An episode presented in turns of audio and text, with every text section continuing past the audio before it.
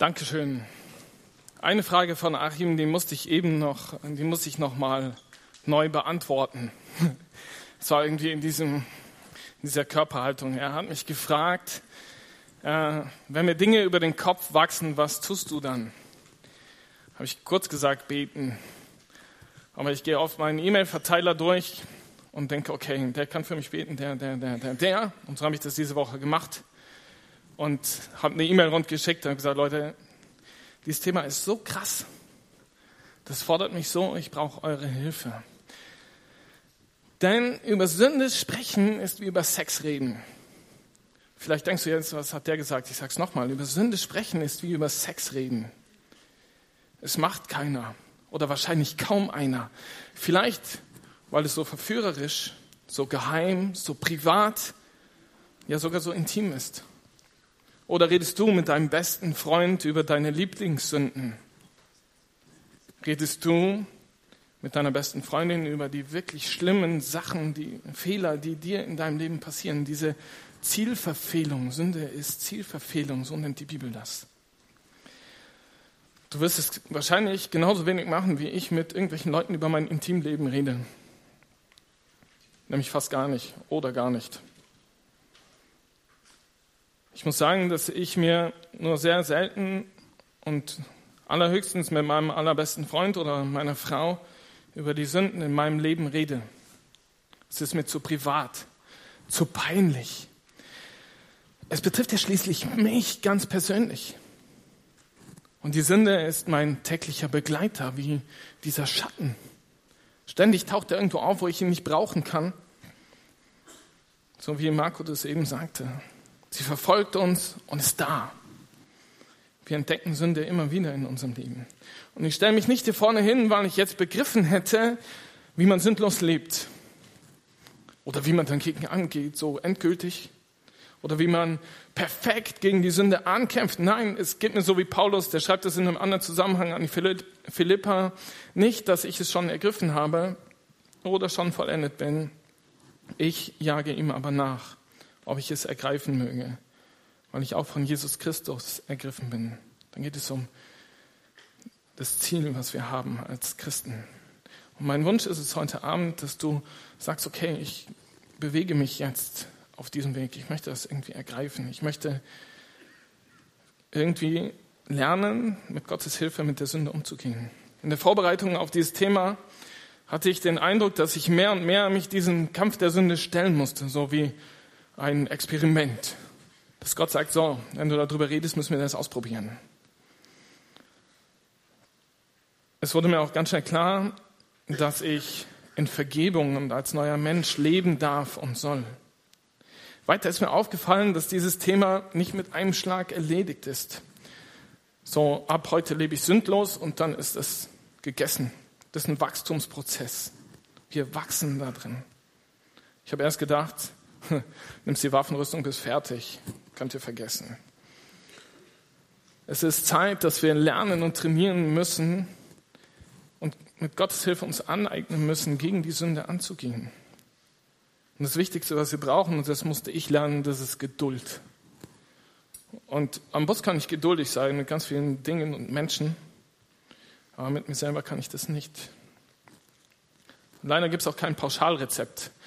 Ich habe versucht, also letztes Jahr irgendwann kam die Anfrage für diese Predigt und ich habe mir immer alle möglichen Bibelstellen übers Jahr aufgeschrieben und ich habe das versucht so irgendwie zu sortieren und ich habe gesagt, du hast das ganze Neue Testament da stehen. Ständig hat Sünde irgendwo einen Bezug und ständig ist es das, ähm, das zentrale Thema. Zum einen geht es darum, gerettet zu werden, zum anderen, dass Sünde verurteilt wird. Und ich kann euch auch beruhigen, ich habe meine Lieblingssünden. Nicht jetzt vielleicht diese Liste, die ich jetzt gleich angehe, aber ich kann lügen. Ich weiß, was schmutzige Gedanken sind und ich habe sie. Ich kann auch ziemlich zornig werden und unbeherrscht. Ich weiß, wie Ehebruch in Gedanken passiert. Ich weiß sehr, sehr gut, wie man lästert. Und ich habe kaum Geduld, zumindest mit mir selber, aber auch einem bestimmten Personenkreis nicht. Und diese Liste könnte ich weitermachen. Diese Liste ist nicht dafür da, mich hier vorne hinzustellen und zu sagen, guck mal, was ich alles Schlimmes mache, sondern diese Liste ist etwas, um euch deutlich zu machen, eigentlich hätte hier vorne keiner das Recht zu stehen. Wenn wir danach gehen würden, im CJ-Team, wer die wenigste Sünde hat, hätte diese Predigt halten dürfen. Weiß ich nicht, wer es hätte machen können. Wir haben auch nicht darüber geredet, wer weniger Sünde hat. Und so hat Gott mir letztes Jahr ziemlich deutlich gemacht, dass ich mich diesem Thema stellen muss. Und ich möchte den Rat meines besten Freundes einhalten, den er mir in der Vorbereitung schrieb. Ich wünsche dir auf jeden Fall Gottes Segen und ein demütiges Herz voll Liebe für deinen Vortrag. Und der größte Wunsch heute Abend ist, dass ich demütig bleibe, weil ich mich wie Paulus fühle, der sagt, an Timotheus schreibt er, diese Botschaft ist absolut zuverlässig und verdient unser volles Vertrauen. Jesus Christus ist in die Welt gekommen, um Sünder zu retten. Und ich, schreibt Paulus, war der schlimmste von ihnen. Und so fühle ich mich. Ich bin der schlimmste von euch. Für dich und mich ist heute Abend die Frage, wie wir damit umgehen. Wie du damit umgehst, mit den Gedankenimpulsen, die ich dir mitgeben möchte. Und ich wünsche mir, dass heute Abend dein Fokus geändert wird, dein Fokus deines Christseins. Ich wünsche dir, dass du deinen Blick weglenken kannst von dir und deinen Schwächen und deinen Fehlern hin zu Jesus, der den Teufel und damit die Sünde besiegt hat. Und es geht heute Abend nicht darum, dass wir darüber reden, wie lebe ich in der Vergebung. Das kommt auch vor. Aber für mich war dieser Abend gerade in der Vorbereitung eine Präventivmaßnahme. Was passiert, wenn Sünde auf mein Leben zukommt? Der Schritt vorher, bevor ich sündige. Das wünsche ich dir dass du das heute Abend mitnehmen kannst und begreifen kannst. Um überhaupt zu verstehen, wie das mit unserem Kampf funktionieren kann, müssen wir, wie bei jedem Krieg, die Bibel bezeichnet jeden, fast jeden Kampf im Neuen Testament als Krieg, verstehen, wie unser Gegner tickt. Das macht man im Fußball so, aber das macht man auch im Krieg so. Man sucht die Schwächen und Stärken, man guckt, wo kann man sich wehren. Und bei der Sünde ist es ähnlich, wie Jakobus es beschreibt, und der Bibeltext, den habt ihr gleich vorne. Aber die Zunge dieses rastlose Übel voll tödlichen Giftes kann ein Mensch bändigen. Kann kein Mensch bändigen. So. Mit ihr preisen wir unseren Herrn und Vater und mit ihr verfluchen wir andere Menschen, die nach Gottes Bild geschaffen sind. Aus demselben Mund kommt Segen und Fluch heraus, aber so sollte es gerade nicht sein, liebe Geschwister. Ich weiß nicht, ob ihr das kennt. So ganz praktisch, ne? Du kommst sonntags aus der Gemeinde, hast schöne Lobpreiszeit gehabt, und dann machst du die Tür auf, hast frische Luft und denkst über die Predigt nach und das ist so ein Scheiß. Wenn ihr ehrlich seid, passiert uns das. Wir können genauso über die Schwester lästern, die da saß und so ganz komische Klamotten anhatte. Boah, hast du gesehen, wie die rumgelaufen ist? Zack. Und vor 20 Minuten haben wir noch 10.000 Gründe gesungen und sind dankbar für die Schwester, die da sitzt. Und ich habe das erweitert. Mit unseren Füßen sind wir unterwegs für Jesus und gehen in die Gruppenstunde oder Gemeinde. Und das ist jetzt mehr ein Jungsthema und können auch beim Fußballspielen unseren Gegner mal ordentlich umholzen und ihm richtig wehtun und das ganz bewusst. Und für mich ist das Sünde. Entschuldigung, dass ich so sage. Ich das bewusst mache, jemand anderen wehtun. Aller Ehrgeiz beiseite. Mit unseren Händen halten wir während der Andacht die Bibel und weisen auf Gottes Wort hin und kommen nach Hause, ärgern uns über unsere Kinder und sind unbeherrscht und sie kriegen einen Klaps. Und das ist falsch. Mit unserem Handy, und jetzt kommt es vielleicht deinem Leben noch näher, schreiben wir die Einladung zum nächsten Teamkreis in der WhatsApp-Gruppe und tätigen kurze Zeit später einen Anruf, um einen Mitchristen, Mitgeschwistern niederzumachen oder schlecht über andere Leute zu reden. In unserem Laptop schreiben wir Predigten und Andachten und schauen uns heimlich Pornos an oder andere schmutzige Sachen. Ihr merkt, das Prinzip ist das gleiche. Sinnesorgane und unser Handeln und Reden und was eigentlich dafür angelegt ist, von Gott gut eingesetzt zu werden, kann und wird leider auch sehr schnell zum Einfallstor der Sünde. Manchmal machen wir es auch wie so ein Scheunentor und der Teufel kann mit einem Traktor da reinfahren.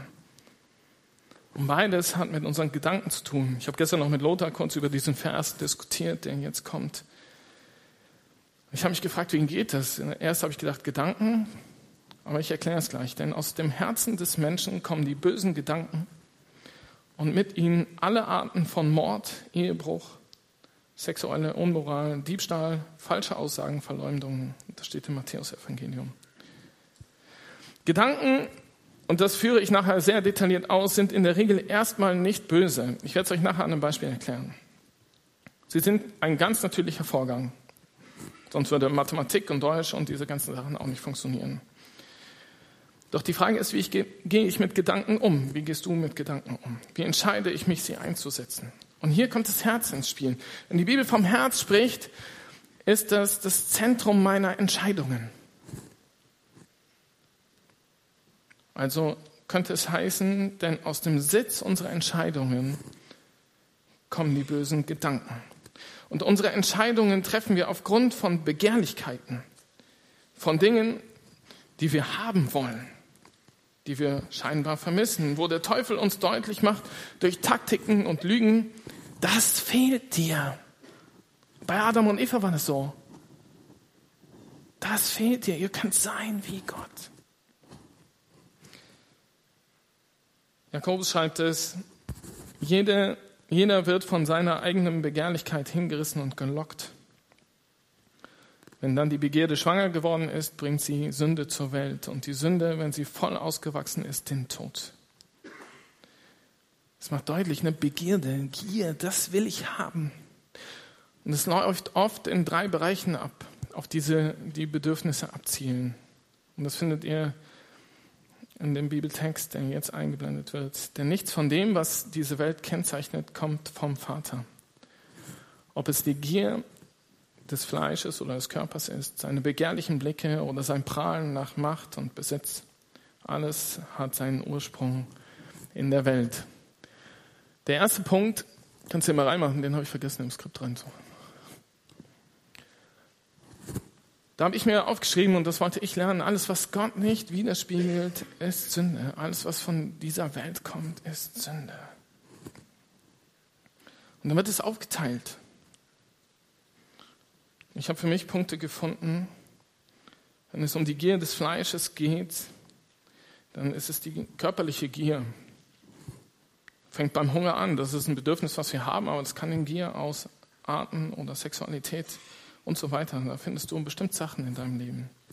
Seine begehrlichen Blicke, alles, was ich sehen und haben will, zum Beispiel die Unzufriedenheit über mein derzeitiges Auto, mein PC oder Handy, oder sein Prahlen nach Macht und Besitz, dein Status in der Gesellschaft oder das bewusste Anstreben einer Machtposition. All das sind diese Begehrlichkeiten, die auftauchen, die immer da sind. Und so wie ich mich kenne, bin ich in allen drei Bereichen angreifbar. Dort schafft es der Teufel immer wieder, diese Gier zu wecken, die dann zur Sünde werden. Und es könnte sein, dass die kommende Aufforderung, Frage jetzt schon sehr herausfordernd für dich wird. Aber lass dich darauf ein und sei mal ehrlich zu dir selber. In welchen diese drei Bereiche ist deine größte Schwäche. Und die nächste Frage ist, wo kann der Teufel Begehrlichkeiten in dir wecken? Dafür muss man wirklich ehrlich zu sich selber sein und eine Selbstanalyse machen. Boah.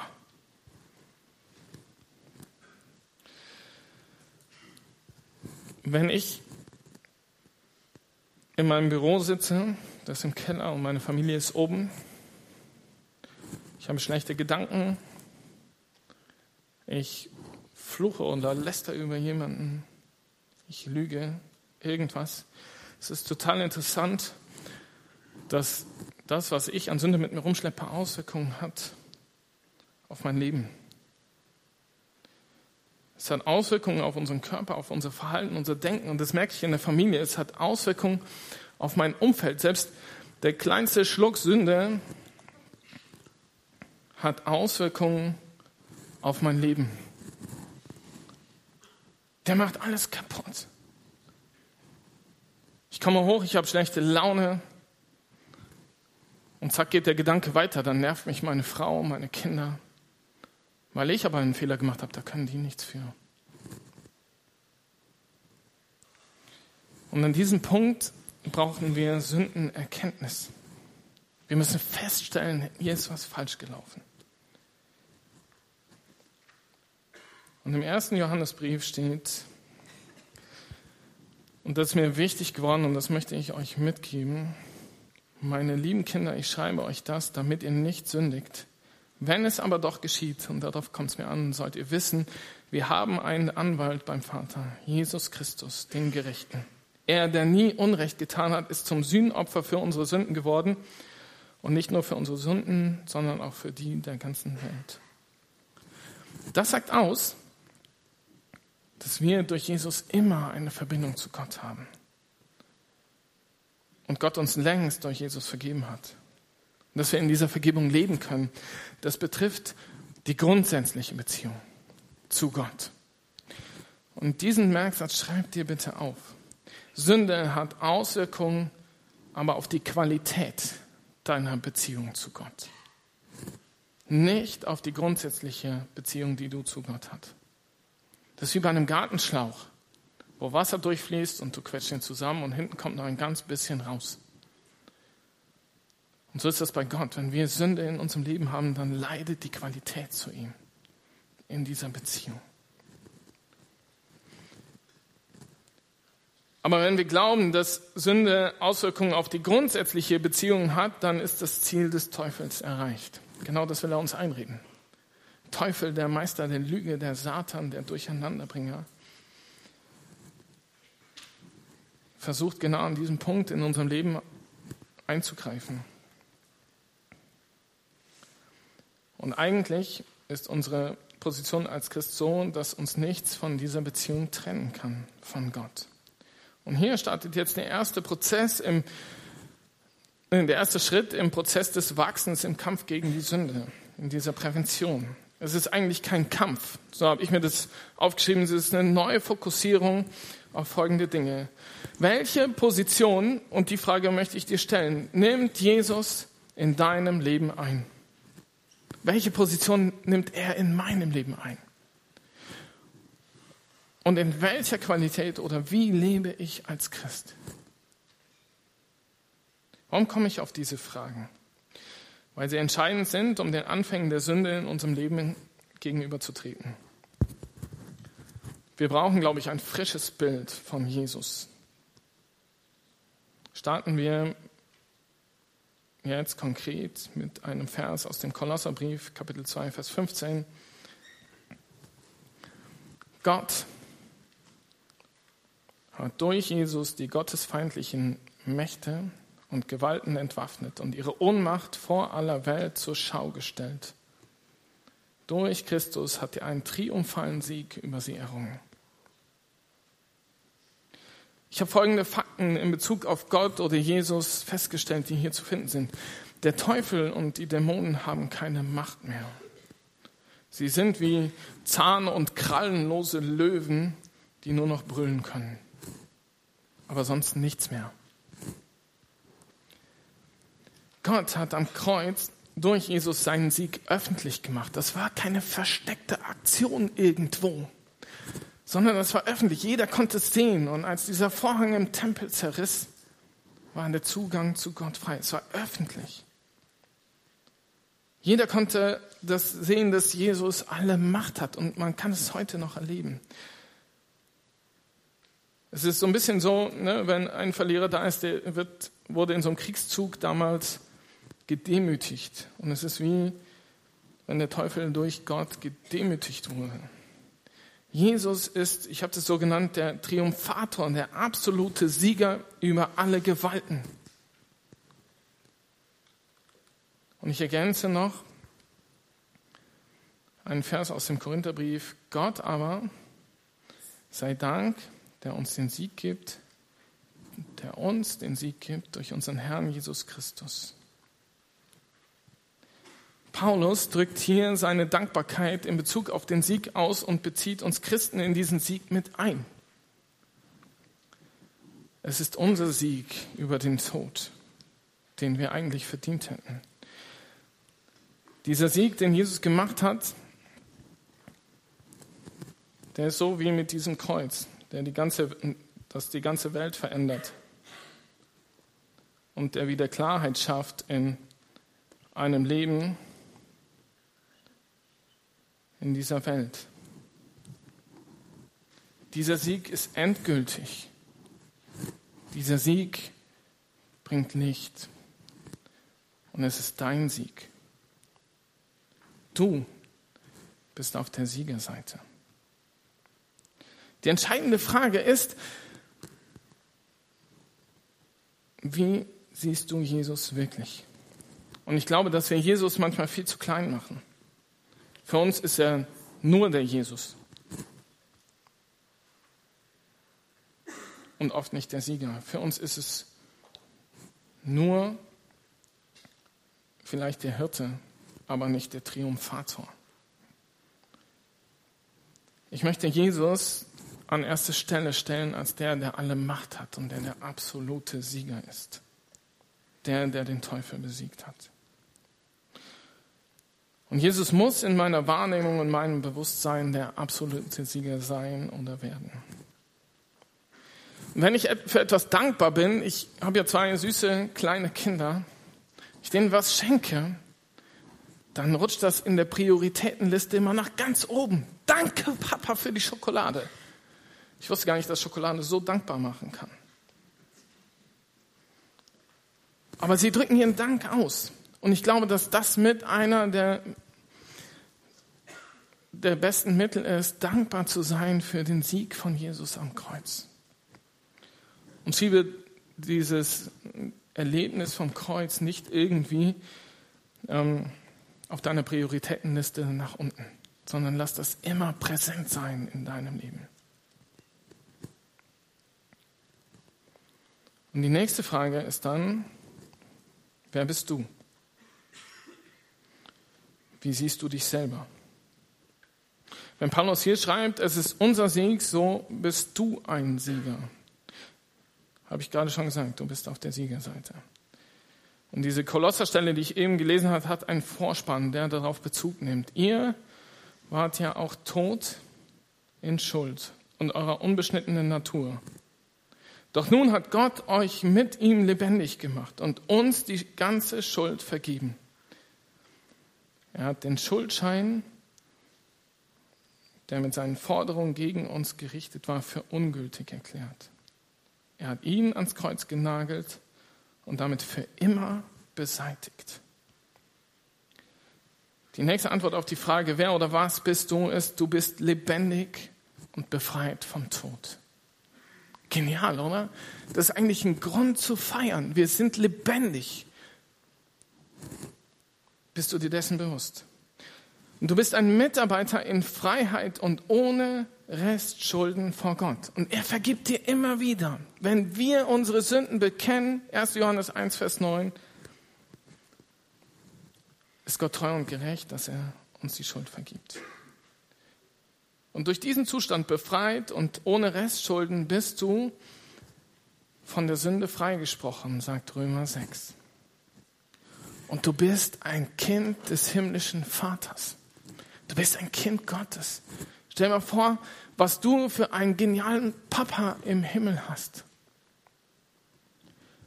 Wenn mein Sohn in der Schule jemanden drohen will, dann sagt er, ich hole meinen Papa und weiß gar nicht, wie schwach ich bin. Aber für ihn bin ich das Größte und mein Papa kann alles. Das ist bei jedem Kind so. Und uns fehlt oft genau diese Sicht, dass unser Papa im Himmel alles kann. Unser Vater im Himmel kann alles. Und du bist eine neue Schöpfung. Das sagt 2. Korinther 5, Vers 17.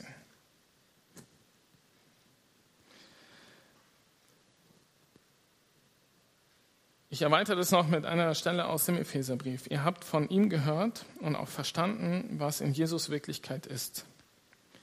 Dass ihr in Hinsicht auf euer früheres Leben den alten Menschen abgelegt habt. Denn der richtet sich in Verblendung und Begierden zugrunde.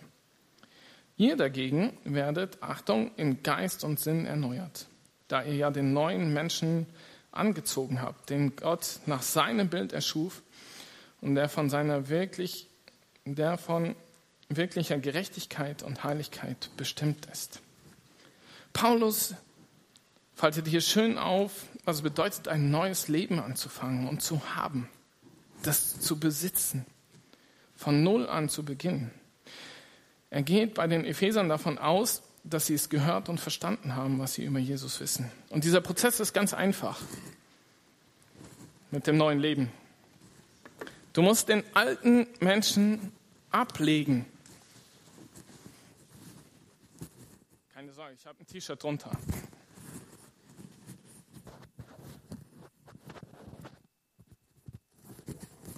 Da freut sich die Tontechnik immer bei so Aktionen. Und du musst einen neuen Menschen anziehen.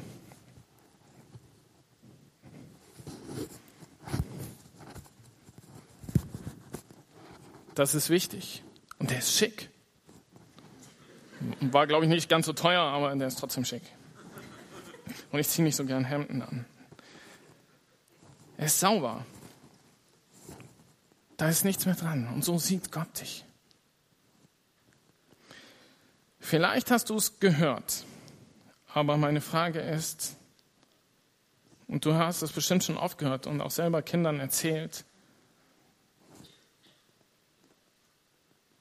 Aber meine Frage ist, ob du es verstanden hast, dass du nicht mehr verblendet bist von der Begierde, dass du einen klaren Blick hast auf Gottes Wirken und seine Vergebung. Hast du es auch verstanden, dass du mit diesem Leben von Jesus absolut zufrieden und glücklich sein kannst? Du musst verstehen, dass dein geistliches Leben und dein Denken komplett neu geworden ist. Ich habe hier nur so eine halbe Sache gemacht. Ne? Das war jetzt das Einfachste, aber es ist alles neu. Im Geist und Sinn erneuert. Das ist elementar wichtig, in diesem Bewusstsein zu wissen, unser Leben ist komplett neu.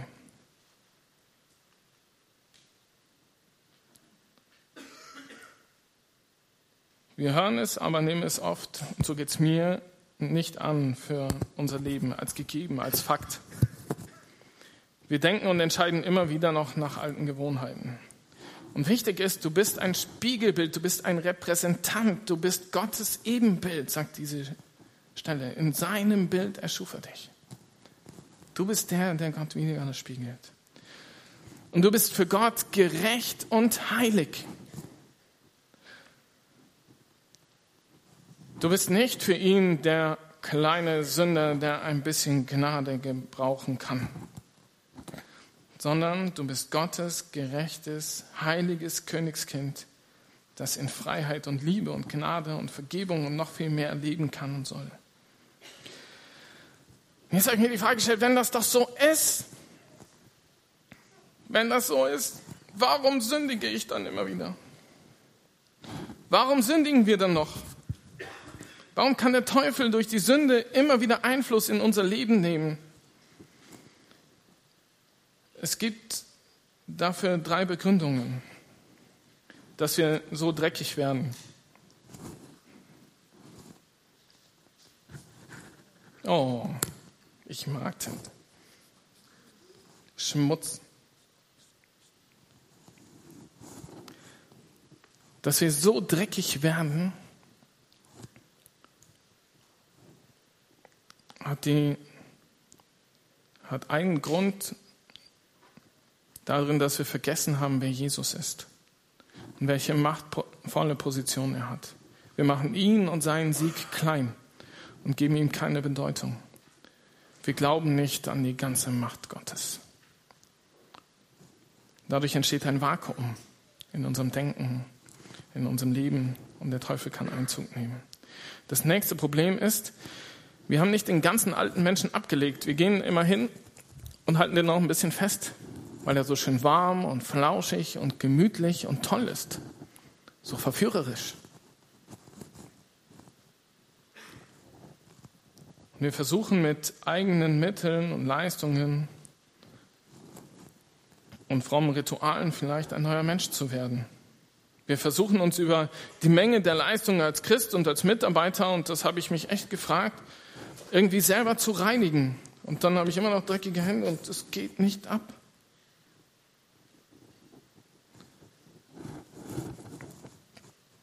Dabei haben wir ganz vergessen, dass wir schon neu sind. Und dieses Hemd macht auch nochmal deutlich, dass wir, dass die Qualität dieses Hemdes leidet, aber das Hemd habe ich immer noch an. Und Gott sagt dir, du bist ein neuer Mensch, aber du brauchst Vergebung. Etwas, was dich sauber macht.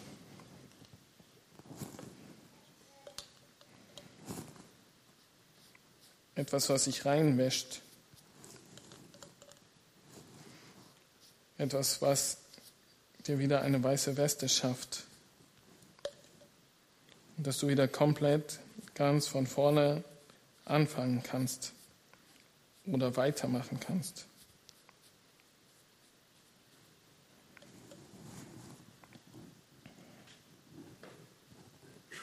Du bist ein neuer Mensch. Vergiss es nicht. Ich habe ein Zitat gefunden von Neil Anderson. Nicht das, was wir tun, bestimmt, wer wir sind, sondern wer wir sind, bestimmt, was wir tun. Nochmal. Nicht das, was wir tun, bestimmt, wer wir sind, sondern wer wir sind, bestimmt, was wir tun. Das ist ein sehr schlauer Satz. Ich muss auch ziemlich lange drüber nachdenken. Aber das macht deine Identität deutlich wer du bist.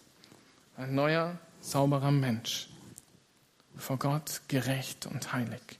Und mit diesem Bewusstsein kannst du der, der Sünde im ersten Schritt entgegentreten.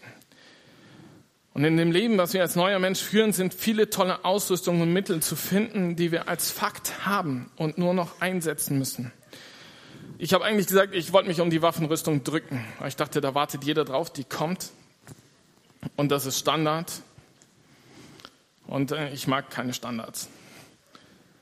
Ähm, aber es geht nicht. Ich muss darauf Bezug nehmen, weil es ein Bestandteil unserer Identität in einem Leben mit Jesus ist. Sie gehört einfach dazu. Ich lese sie und versuche dann kurz zu erklären, welche Punkte ich daraus gefunden habe. Und schließlich lasst euch stark machen durch den Herrn, durch seine gewaltige Kraft. Zieht die volle Rüstung Gottes an, damit ihr den heimtückischen Anschlägen des Teufels standhalten könnt. Wir kämpfen ja nicht gegen Menschen aus Fleisch und Blut, sondern gegen dämonische Mächte und Gewalten, gegen die Weltherrscher der Finsternis, gegen die bösartigen Geistwesen in der unsichtbaren Welt. Greift darum zu den Waffen Gottes, damit ihr standhalten könnt, wenn der böse Tag kommt und dann, wenn ihr alles erledigt habt, noch steht. Steht also bereit, die Hüften umgürtet mit Wahrheit, den Brustpanzer der Gerechtigkeit angelegt, die Füße mit der Bereitschaft beschut, die gute Botschaft vom Frieden mit Gott weiterzutragen. Greift vor allem zu dem Großschild des Glaubens, mit dem ihr die Brandpfeile des Bösen auslöschen könnt. Setzt euch den Helm des Heils auf und nehmt das Schwert des Geistes, das Wort Gottes in die Hand. Hier geht es darum, welche Gegner wir haben und welche Möglichkeiten wir zum Schutz und zur Verteidigung haben. Eigentlich finde ich den Begriff Waffenrüstung ein bisschen zu wenig. Es ist neben der Waffe auch oder neben den Waffen, die wir haben, auch eine Komplettausrüstung, eine Schutzausrüstung. Was in diesem Abschnitt auffällt oder mir aufgefallen ist, zusätzlich zu diesem schicken neuen Menschen, den wir anhaben, dass wir noch mehr anziehen sollen, das uns zum Schutz dient. Und hier gibt es passive Sachen, die mit keiner Aktion verbunden sind. Also den, den, Gürtel kannst du nicht in irgendeine Richtung bringen oder der Helm, den kannst du auch nicht irgendwie hinhalten, dass er deinen Kopf schützt. Und es gibt aktive Dinge, wie das Schwert und den Schild. Und der erste Punkt, der, der mir sehr, sehr wichtig nochmal geworden ist, ist, nimm alles. Setze die komplette Rüstung ein. Nicht nur ein Teil Man denkt, kennt das immer so eine Jungscher Kinderstunde, ne? Waffenrüstung kenne ich, ja, gut. Ah, ich muss mehr Bibel lesen, okay. Hm. Aber das reicht nicht nur. Du brauchst mehr. Und vielleicht machst du dir in den kommenden Minuten mal Gedanken, was du vernachlässigt hast in deiner Schutzausrüstung oder was du lange nicht mehr genommen hast, um es einzusetzen. Und nimmst dir wieder neu vor, im Kampf gegen die Sünde dich auszurüsten. Komplett. Das Erste, was du nämlich brauchst, ist Kraft. Der erste Vers war das. Lasst euch stark machen durch den Herrn, durch seine gewaltige Kraft. Es nutzt nichts, wenn du so als christlicher Schlaffi rumläufst. Vielleicht kriegst du dann dein Schild nicht hochgehoben und denkst so, oh, ist das schwierig hier mit dem Glauben. Oder du hast dein Schwert in der Hand und denkst, was mach ich denn jetzt damit? Okay. Du brauchst die Kraft aus der Beziehung zu Gott. Und da sind wir bei gestern Abend. Pflegst du deinen Austausch mit Gott? Pflegst du die Beziehung zu ihm? Sie lebendig? Bist du da drin gewachsen? Du brauchst diese Kraft, um überhaupt dich in dieser Rüstung vielleicht auch bewegen zu können. Paulus beschreibt hier das Bild eines römischen Legionärs. Und ich will versuchen, in kurzen Worten die Bedeutung und Anwendung in unserem Leben zu erklären, aber wirklich nur kurz. Die Hüften umgürtet mit Wahrheit. Das Untergewand eines Soldaten war praktisch wie so ein Sack, den haben die so drüber gemacht und der flatterte dann da rum. So ähnlich wie das Hemd jetzt hier. Ne? Und wenn es nicht gegürtet war, dann war es hinderlich im Kampf. Ich habe mir aufgeschrieben, binde dein Leben in der Wahrheit fest. Sei ehrlich und aufrichtig. Lebe wahrhaftig und ehrlich. Aufrichtig in der Beziehung zu Gott und den Menschen. Du musst aber auch ganz tief verwurzelt sein in der Wahrheit Gottes. Und nicht, um nicht auf die Lügen hereinfallen zu können. Eine be praktische Beispielanfrage, wenn die Sünde auf dich zukommt, ist, stimmt meine Entscheidung, die ich gleich in meinem Herzen treffen werde, mit der Wahrheit Gottes überein. Der Brustpanzer der Gerechtigkeit beschützt den Sitz unserer Entscheidungen. Das Herz, alle lebenswichtigen Organe wurden durch den Brustpanzer geschützt. Es geht darum, gerecht vor Gott zu leben, geistliche Entscheidungen zu treffen, die Gott alle Ehre geben. Mit einem reinen Gewissen als Christ sich zu bewegen, weil das schlechte Gewissen auch genutzt wird, uns anzuklagen. Und oft ging man ja früher barfuß, das war normal, und man hatte keine Schuhe an. Aber der Soldat brauchte im Kampf Schuhe. Und teilweise waren die wohl mit Nägeln durchstochen, damit man sicher stehen konnte, so wie Spikes. Wir sollen die Bereitschaft haben, die gute Nachricht von Jesus weiterzugeben. Es geht um die Bereitschaft, Zeugnis zu geben von ihm. Und dafür musst du dich bewegen, damit musst du losgehen. Es nutzt nichts, die Schuhe anzuziehen und dann die Füße hochzulegen und nicht loszugehen. Sei mit Standfestigkeit unterwegs, für Gott einzustehen. In deiner Gruppe, deiner Gemeinde, deinem Umfeld. Hat heute ein Gespräch ganz kurz und dann sagte der Mitarbeiter mir, es ist, glaube ich, wichtig, dass wir unterwegs sind und unsere Fokussierung ändern, damit wir gar nicht so auf die schlechten Dinge gucken. Ich fand es gut. Das ist deine Botschaft, die Botschaft des Friedens, das Gegenteil von Streit, was der Teufel in diese Welt bringt. Jetzt geht es um dieses Großschild des Römers. Brennende Pfeile wurden damals durch ein öliges oder nasses Schild ausgelöscht. Und das Schild des Glaubens ist das uneingeschränkte Vertrauen, was du in Gottes Kraft hast. Ein Schild musste damals bewusst in die Richtung der Pfeile gehalten werden. Das ist dieses aktive. Halte dein Schild des Glaubens gegen die Zweifel, die in deinem Leben auftauchen und formuliere dein uneingeschränktes Vertrauen Gott gegenüber aus. Bitte Gott um Hilfe. Ähnlich wie dieser Mann, der zu Jesus kommt und sagt, Herr, hilf meinem Unglauben. Ich kann nicht glauben. Hast du das schon mal gebetet? Ich schon. Der Kopf war damals ein ganz bewusstes Ziel der Gegner. Und so ist es beim Teufel auch. Er versucht, auf unsere Gedanken und Entscheidungen Einfluss zu nehmen.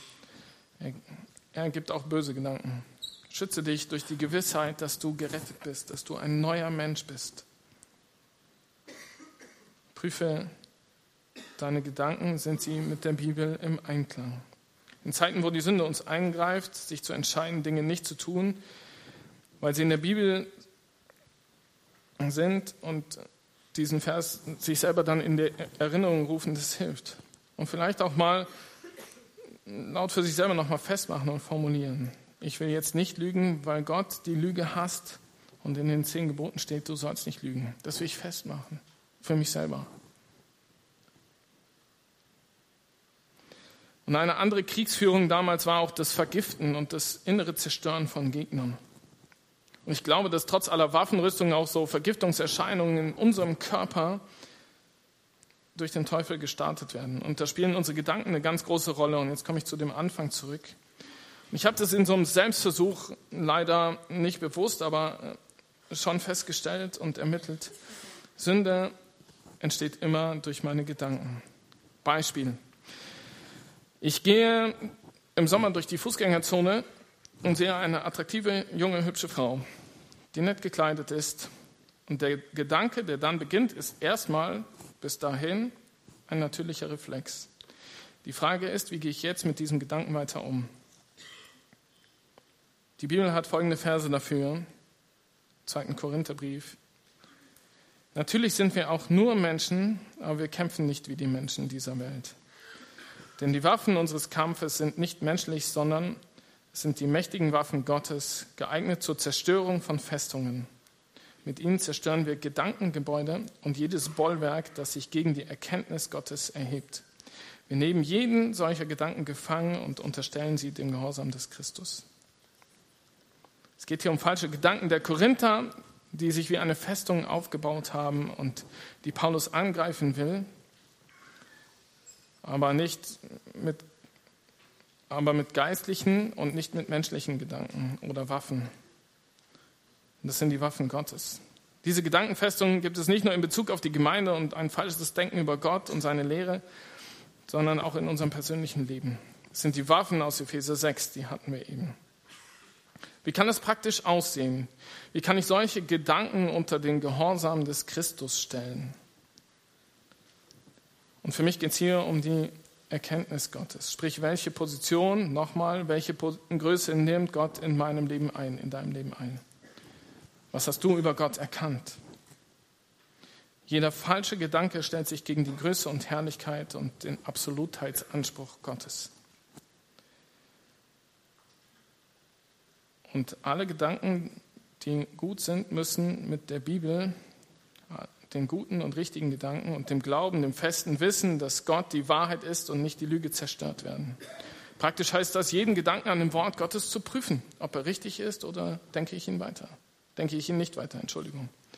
Das ist die Entscheidung deines Herzens und die musst du bewusst treffen. Ich habe diesen Test gemacht. Beispiel von Anfang, wenn ich jetzt diese hübsche Frau aus der Fußgängerzone nehme, so muss ich diesen Gedanken sofort stoppen und mich dafür entscheiden, ihn nicht weiter zu denken, weil der Jesus gesagt hat, wer eine Frau ansieht und jetzt kommt's und begehrt, der begeht Ehebruch. Das muss klar sein. Stopp, nicht weiter. Die Entscheidung treffe ich immer. Wenn du die Handtasche einer anderen Frau siehst oder das Handy eines anderen Mannes und der Gedanke kommt auf, woher haben die so viel Geld? Ist das erstmal nicht schlimm, weil es theoretisch eine sachliche Frage ist. Aber mit der Betonung, wie ich sie jetzt eben hatte, kam da schon ein bisschen Neid auf. Aber meistens denken wir halt so weiter. Boah, woher haben die so viel Geld? Würde ich auch gern haben. Wisst ihr, es geht nicht nur um diese großen moralischen Dinge, sondern es geht um auch diese kleine Sünde. Neid. Du sollst nicht neidisch sein. Wie kann der sich ein iPhone 7 leisten? Boah. Hat Gott die bevorzugt? Soweit darf es erst gar nicht kommen. Stoppe diesen Gedanken und überlege, ob deine Gedanken der Wahrheit der Bibel entsprechen. oder eine Begehrlichkeit ist, die der Teufel in dir wecken will. Ich habe mir eben noch einen Vers ergänzt. Schreibt Paulus an Timotheus, die Gottseligkeit mit Genügsamkeit oder Zufriedenheit aber ist ein großer Gewinn.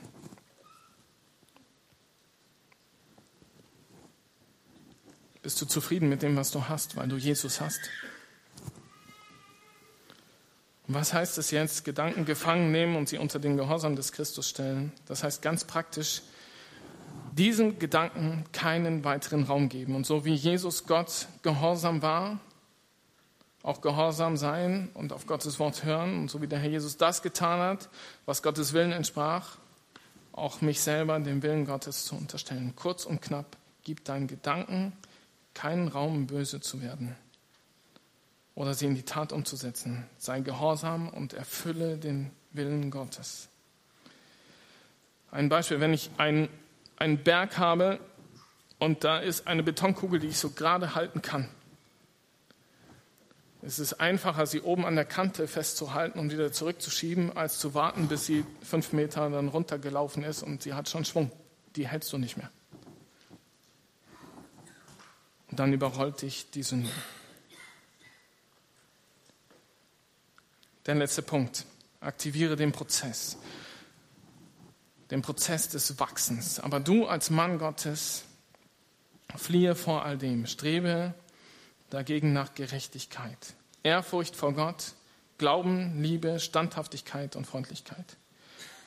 Kämpfe den guten Kampf, der zu einem Leben im Glauben gehört und ergreife das ewige Leben, zu dem Gott dich berufen hat und für das du vor vielen Zeugen das gute Bekenntnis abgelegt hast.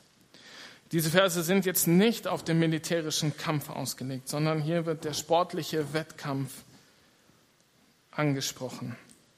Im Vorfeld schreibt Paulus an Timotheus, dass eine falsche Gotteserkenntnis, der falsche Umgang mit Gottes Wort und Geldliebe die Wurzel allen Bösen sind. Und diesen Prozess im Kampf gegen die Sünde beginnst du nur, wenn du dich von diesen drei Punkten fernhältst, wenn du abhaust, fliehe. Fliehe von all dem. Besinne dich auf deine Identität als Christ und versuche, sie in Perfektion zu erreichen. Strebe danach, streng dich an. Bleib dran, hör nicht auf. Und wie gemütlich ist mein Sessel manchmal. Das beinhaltet ein gerechtes Leben vor Gott, uneingeschränktes Vertrauen, eine große Liebe zu Gott und den Menschen, Standhaftigkeit im ganzen Leben und in Freundlichkeit. Kämpfe um dein Vertrauen in Gott. Und es ist ein guter Kampf. Kämpfe den guten Kampf des Glaubens. Richte dich, ich habe das jetzt mit meinen Worten so ein bisschen übersetzt, richte dich bewusst nach dem Ziel ewiges Leben aus zu, das, zu dem Gott dich berufen hat und bekenne dich zu Jesus und lebe für ihn. Du wirst jetzt gleich Zeit haben, mit Gott diesen Prozess Kampf gegen die Sünde zu starten. Ich will es nochmal sagen, du brauchst eigentlich gar nicht mehr direkt gegen die Sünde kämpfen, weil wir schon Sieger sind. Aber mach in dieser Zeit, und die wird jetzt direkt nach der Predigt sein, so circa eine Minute oder zwei, folgende Dinge mit Gott fest. Erneuere dein Denken über Gott und seine Macht und die Position Jesus und bitte Gott um Vergebung, wo du falsch über ihn gedacht hast. Und sowas festmachen, dafür haben wir euch so kleine Karteikarten auf die Sitze gelegt. Ist gut, wenn man das mal schriftlich fixiert. Schreibt es auf. Bitte Gott konkret um Vergebung für Sünden, die in deinem Leben noch sind oder die noch die, die passiert sind oder die noch nicht bereinigt sind. Denk an das Hemd. Du bist neu und du kannst Vergebung und Reinigung erfahren. Schreib sie vielleicht auf. Such dir bewusst Bibelstellen gleich raus, die du deinen Gedanken, diesen bösen Gedanken, dir entgegenstellen willst, wo du sie dann prüfen willst. Mache mit Gott deine Ausrüstung klar die du anziehen willst. Sage ihm, was dir fehlt oder was du nur teilweise angezogen hast und was du in der nächsten Zeit ganz bewusst wieder anziehen willst. Mach mit Gott zusammen deine Identität fest, dass du ab jetzt als Heiliger, als Kind Gottes, als Sieger leben willst und deine Position mit Hilfe der Kraft Gottes einnehmen möchtest. Mein Abschlussappell an dich ist, lebe als ein Ebenbild, als ein Spiegelbild Gottes, als eine neue Kreatur. Amen.